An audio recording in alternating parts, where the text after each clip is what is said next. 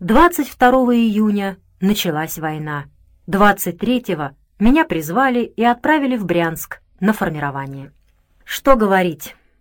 Вы все это пережили. Не буду вам описывать состояние матери.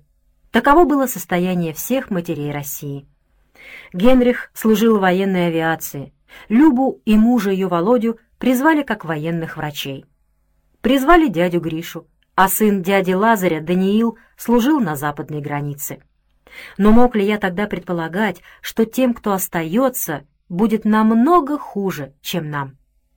Те, кто пошел на фронт, если погибали, то на поле боя, как солдаты. А как погибли те, кто остался, вы знаете. Но тогда мог я допустить мысль, что немцы дойдут до Москвы и Сталинграда. Как я уже рассказывал, действительную я проходил в артиллерии. Туда же, в артиллерию, командиром орудия меня и направили. И вот однажды зимой на Брянском фронте в районе Мценска берут наши в плен немецкого офицера, доставляют его на контрольный пункт дивизии, допрашивает его сам командир дивизии полковник Щекин. Немец держится нахально. Перед ним девочка-переводчица, только с курсов, заглядывает в словарь. А он делает вид, что не понимает. Полковник Щекин выходит из себя. Представляете, пленный офицер. В то время на соседнем Западном фронте идет наше контрнаступление. И какой-то конфуз для командира дивизии. Он не может получить от пленного нужных сведений. И надо отсылать его в штаб армии, и тем упустить драгоценное время. И тогда командир моего артполка, он как раз был на КП, докладывает полковнику Щекину, что у него в полку есть некто Ивановский, командир орудия, и этот Ивановский владеет немецким языком не хуже любого немца. Он говорил истинную правду. Немецкий был родным языком моего отца, и я говорил по-немецки, как по-русски. Меня доставляют на контрольный пункт, я вхожу, вытягиваюсь, как положено, докладываю командиру дивизии.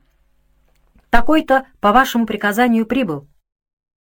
И он приказывает мне допросить немца, выяснить, откуда он и кто, из какой части, и кто перед нами, и кто справа, и кто слева, и как фамилия командира, в общем, всю обстановку.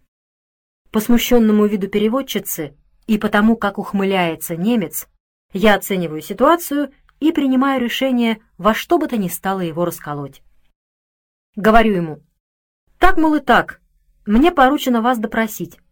Предлагаю точно, обстоятельно и правдиво отвечать на мои вопросы. Итак, первый вопрос. Фамилия, имя, звание, часть, должность. Он принимает меня за немца и спрашивает, немец ли я. Я ему отвечаю, вопросы здесь задаю я, а вы должны отвечать, и будьте добры отвечать без задержки.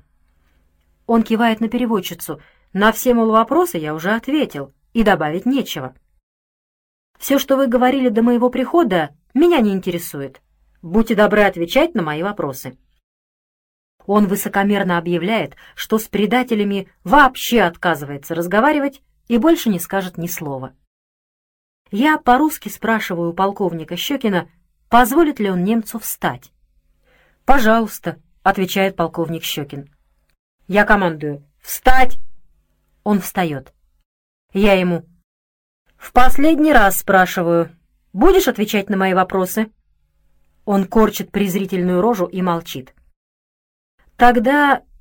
«Извините, конечно, но война есть война.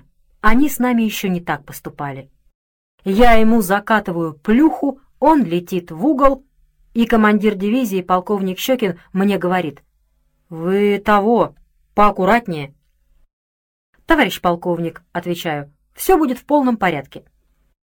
Немец лежит в углу, на меня, на мои кулаки смотрит, как кролик. Они ведь храбрые, когда они бьют, а не когда их бьют. Приказываю ему встать, встает. Я ему спокойно. «Если ты мне сейчас не ответишь, я тебя выведу из землянки и тут же рядом расстреляю. А если ответишь, но при этом будешь лгать, то за одно неверное слово тоже расстреляю, как собаку. И от первого звука зависит твоя жизнь. И он отвечает на мои вопросы. Я перевожу, переводчица строчит, полковник и начальник штаба, подполковник Лебедев, ставят новые вопросы. Я их по-немецки. Ответы с немецкого на русский. Раскалываем его окончательно. После этого случая полковник Щекин перевел меня в дивизионную разведку. Присвоил мне звание младшего лейтенанта. Тем более у меня высшее образование. Но сами понимаете, пленные попадаются не каждый день. Разведка есть разведка. Надо работать. И со временем я стал просто разведчиком, командиром взвода в разведроте. Владею немецким, похож на немца. Ходил в тыл к противнику. Меня хотели взять в органы, но Щекин, к тому времени генерал и командир стрелкового корпуса, меня не отдал. И я прослужил в войсковой разведке всю войну. Сначала в дивизии, потом в корпусе, дослужился до гвардии майора. Хотя и не был кадровым офицером, и отец из Швейцарии, и родители остались на оккупированной территории. Анкета моя не из лучших. Но на фронте не до анкеты. Воевали люди, а не анкеты. А человеке судили потому, что он есть, что может, на что способен. О разведке у нас знают из кинофильмов. Служит под боком у Гитлера наш смельчак. Одет с иголочки, побрит, надушен, водит за носы Гиммлера и Бормана, и Кальтенбруннера, и начальника гестапо Мюллера. И мы, конечно, знаем все их планы, и воевать нам, значит, очень легко. С такой разведкой, разведка, в которой я служил, не имела ничего общего. Дожидаться, пока обкрутят в Берлине Гиммлера и Бормана, армия не может. Армия действует.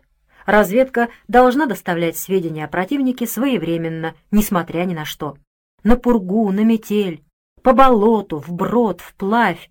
Потом где-нибудь обсушишься, сменишь белье на том же снегу. Говорят, разведчик должен быть смелым, решительным, быстрым. Да, все это так, но главное — хорошо ориентироваться на местности, без компаса ночью. Запоминать каждый кустик, каждую березку, слышать любой звук, любой шорох. Слиться с местностью, раствориться в ней. Что же касается смелости, то уж если ты в поиске, то голову никуда не спрячешь. Надо действовать. Мой двоюродный брат Даня погиб в первых же боях на западной границе. Тогда же или чуть позже дядя Гриша со своей частью очутился в окружении и пропал без вести. В 42 году погиб мой брат Генрих, летчик-истребитель. Погибли Вадим Павлович Соколов и Георгий Кошелев. Геройские были ребята, асы. Подбили много вражеских самолетов, но война есть война, погибают и асы. Люба, моя сестра, служила в полевом госпитале. С ней и с ее мужем Володей я переписывался. Переписывался с братом Ефимом. Как я уже рассказывал, он был директором завода, производил танки, стал знаменитым человеком. Что касается остальных членов нашей семьи, то они остались на территории, оккупированной немцами. Я понимал, какая судьба их постигла. Я понимал, какая судьба постигла всех, кто остался на оккупированной территории. Во время войны мы знали и видели, что гитлеровцы делали с советскими людьми. Это были не бесчинства отдельных солдат. Это была широко задуманная и неуклонно проводимая программа истребление целых народов. Человеческая жизнь в странах, которых это касается, абсолютно ничего не стоит. Устрашающее воздействие возможно лишь путем применения необычной жестокости. Это из приказа фельдмаршала Кейтеля. Погибнут ли от изнурения при создании противотанкового рва 10 тысяч русских баб или нет, интересует меня лишь в том отношении, готовы ли для Германии противотанковые рвы. Это говорил Гиммлер. Гигантское пространство должно быть как можно скорее замерено. Лучше всего этого можно достигнуть путем расстрела каждого, кто бросит хотя бы косой взгляд. Это уже сам Гитлер. Может быть, это случайные фразы? Чего не скажешь в запале, особенно во время войны. У вас есть стенограммы Нюрнбергского процесса? Есть. Посмотрите третий том страницы 337 и 338. Там приводится такое высказывание Гитлера. В недалеком будущем мы оккупируем территории с весьма высоким процентом славянского населения, от которого нам не удастся так скоро отделаться. Мы обязаны истреблять население. Это входит в нашу миссию охраны германского населения. Нам придется развить технику истребления населения. Я имею в виду уничтожение целых расовых единиц. Если я посылаю цвет германской нации в пекло войны, без малейшей жалости проливая драгоценную немецкую кровь, то без сомнения я имею право уничтожить миллионы людей низшей расы. Одна из основных задач во все времена будет заключаться в предотвращении развития славянских рас. Естественные инстинкты всех живых существ подсказывают им не только побеждать своих врагов, но и уничтожать их.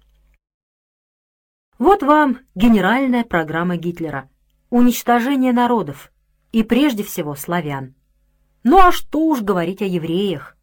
Истребление евреев было как бы лабораторией, где гитлеровцы набивали руку. Накапливали опыт для массового истребления других народов. Повторяю, я понимал, какая судьба постигла моих родных и близких, какая судьба постигла моих земляков. И все же надежда теплилась. На что? На чудо. В таких случаях человек надеется и на чудо. Но я надеялся не только на чудо. Я надеялся на наше Черниговское Полесье. Чернигов, по преданию, назван так от черного леса, среди которого был основан. И такие названия, как Сосница, Стародуб, тоже говорят о могучих лесах.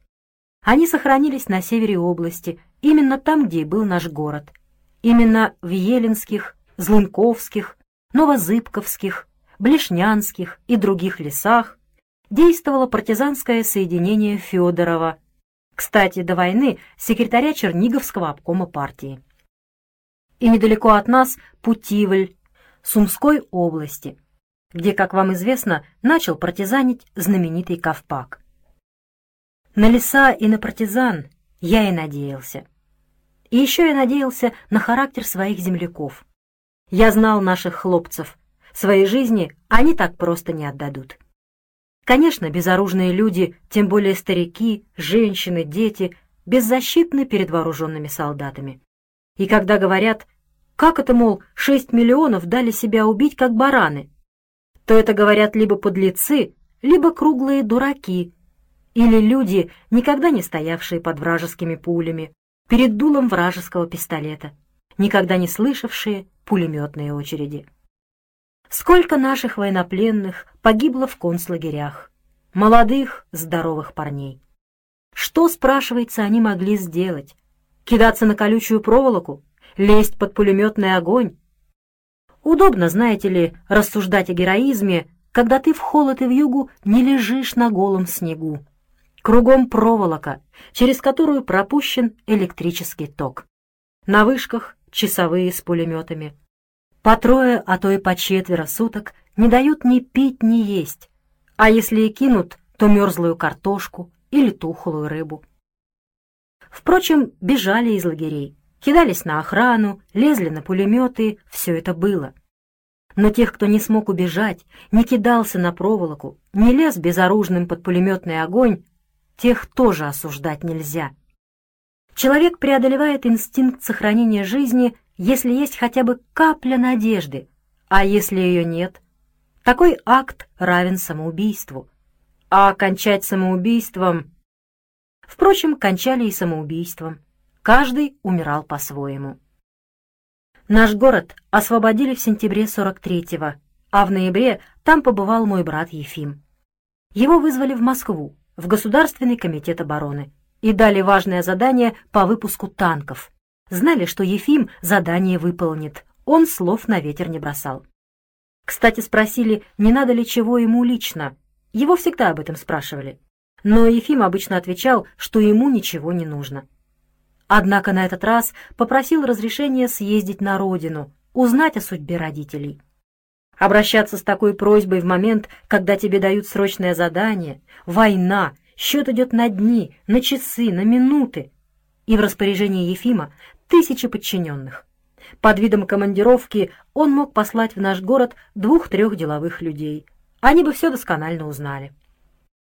Но искать яму, где расстреляли твоего отца и твою мать, не посылают снабженцев или порученцев. К земле, обогренной кровью родных, надо ехать самому. Конечно, если бы ему ответили «нет, сейчас не время, наведем справки и сообщим вам», Ефим бы подчинился. Но ему так не ответили, дали самолет и один день на поездку. Ефим прилетел в наш город, пробыл день, вернулся на завод и сообщил мне, что все наши расстреляны. Никто не остался в живых. Более точно и конкретно никто сказать не может. Однако, по-видимому, погибли все. Через несколько месяцев, в январе или феврале 44 -го года, я получил письмо от Любы. Она ездила в наш город, их госпиталь стоял неподалеку. Пробыла там два дня. Ее сведения были более подробными.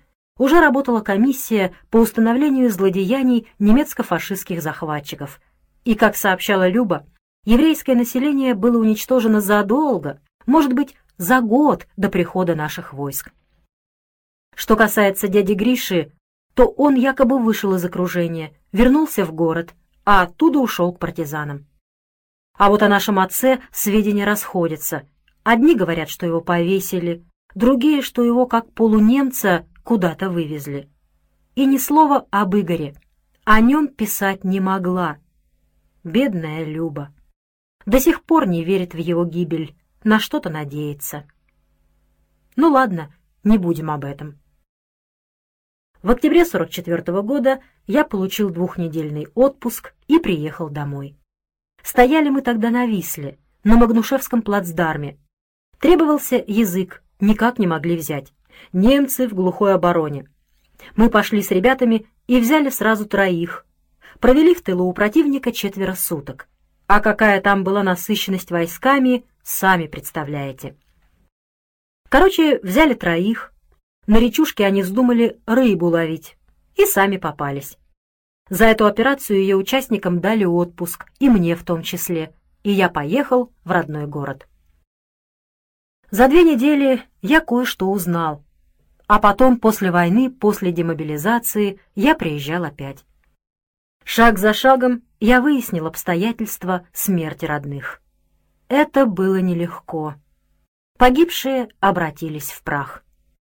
Однако вернулись фронтовики, эвакуированные, расспрашивали о родных, близких, у одного, у другого, у третьего. Собирались крупицы сведений, зерна правды. Обнаружились люди, которые чудом спаслись от расстрела, выползшие из могил, ушедшие в партизаны. Со временем у меня создалась, безусловно, неполная, но во всяком случае достоверная картина того, что произошло с моими родными. Я не собираюсь рассказывать вам историю всего гетто, я ее не знаю, и никто ее не знает. Это было маленькое и короткое по времени гетто. О нем не сохранилось письменных свидетельств, оно не фигурирует в официальных документах. Просто оно было стерто с лица земли. Да и что можно добавить к истории гетто, описанных в сотнях книг? Всюду было одинаково. Людей мучили, терзали и потом истребляли. Что можно к этому добавить? Но о близких мне людях я узнал и об этом расскажу. Конечно, обстоятельства, в которых они очутились, были исключительными, непередаваемыми. Нормальный человек не может их представить, Никакой рассказ не может передать того, как мучились, страдали и умирали люди. Над городом опустилась ночь. Много лет я блуждаю в этом мраке, по одним и тем же улицам, туда и обратно, снова туда. И тени замученных бредут со мной рядом, от дома к дому. Ни вскрика, ни стона, ни шепота — мертвая тишина. Но я настолько их знал, отца, мать, сестру, брата, племянников, дедушку, бабушку, дядей, что иногда мне кажется, все, что произошло с ними, произошло со мной, и, рассказывая о них, я рассказываю о себе. И все же мой рассказ тоже будет лишь слабой тенью того, что было на самом деле.